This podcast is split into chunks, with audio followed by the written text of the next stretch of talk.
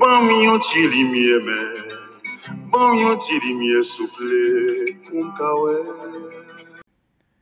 Nou di tout moun ne, pou yon lot ti koze Roxane Ledan, taï Noël, nous.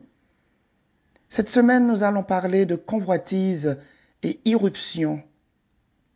Louis-Joseph Janvier, dans l'égalité des races en 1884, disait Le mouchard est un individu qui a peur, qui se faufile pour savoir, qui flatte pour être toléré, qui mendie la confiance de ce qu'il va vendre.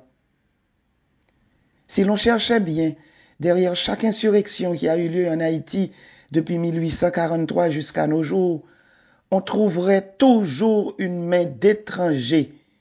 On trouverait toujours une main d'étranger qui tient les fils et qui fait mouvoir les pantins. L'un demande la gonave, l'autre a des vues sur la tortue. Celui-ci voudrait qu'on lui laissât en toute propriété le sous-sol haïtien.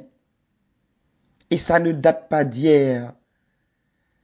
La gonave renferme une légende qui aiguisera la curiosité des amateurs de mystère et peut-être aussi des ultimes fidèles d'une cause qui depuis plus d'un siècle divise les historiens et les chercheurs.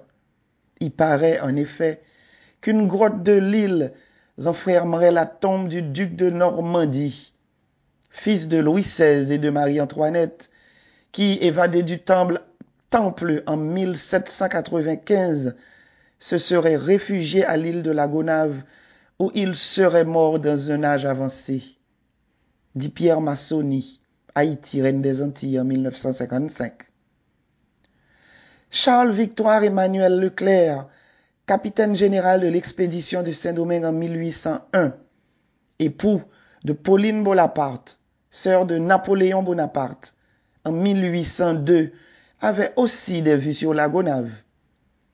Dans une correspondance datée du 7 mai 1802 au Cap et adressée au premier consul Bonaparte, son beau-frère Leclerc réclamait Je ne m'occupe point ici de ma fortune, je ne le pourrais faire qu'au détriment de ma réputation et de ma mission.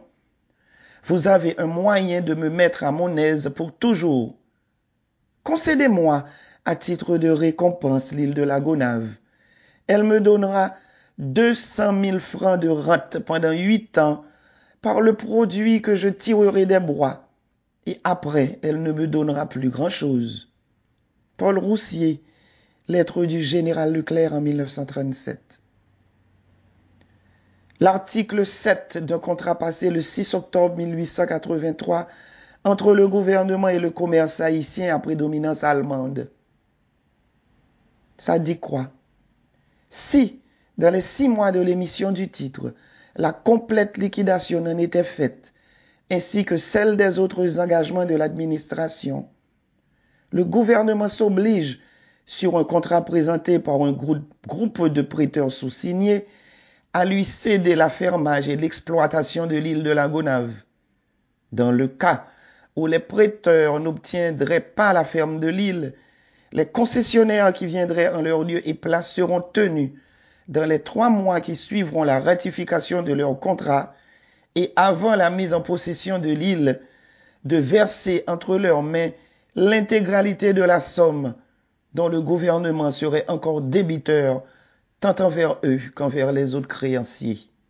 Une page d'histoire en 1885, Léon Laroche. Quant à l'île de la Tortue, Joseph Monder, un haïtien britannique, avait loué à bail l'île de la Tortue pour l'exploitation de bois.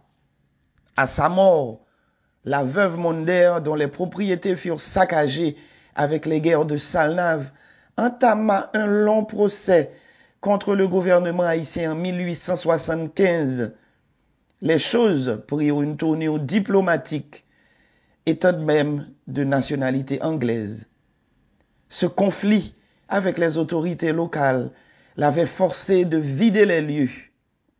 Un navire de guerre britannique fut envoyé à la Tortue pour prendre possession de l'île, tiré des documents diplomatiques 1882 à Fermander tiré de Jean le Fils à propos de l'histoire d'Haïti, saviez-vous que du 11 septembre 2020. C'était Roxane Le Dentaille Noël qui t'est poté pour nous. Yon l'autre petit cause citoyen. À la semaine prochaine.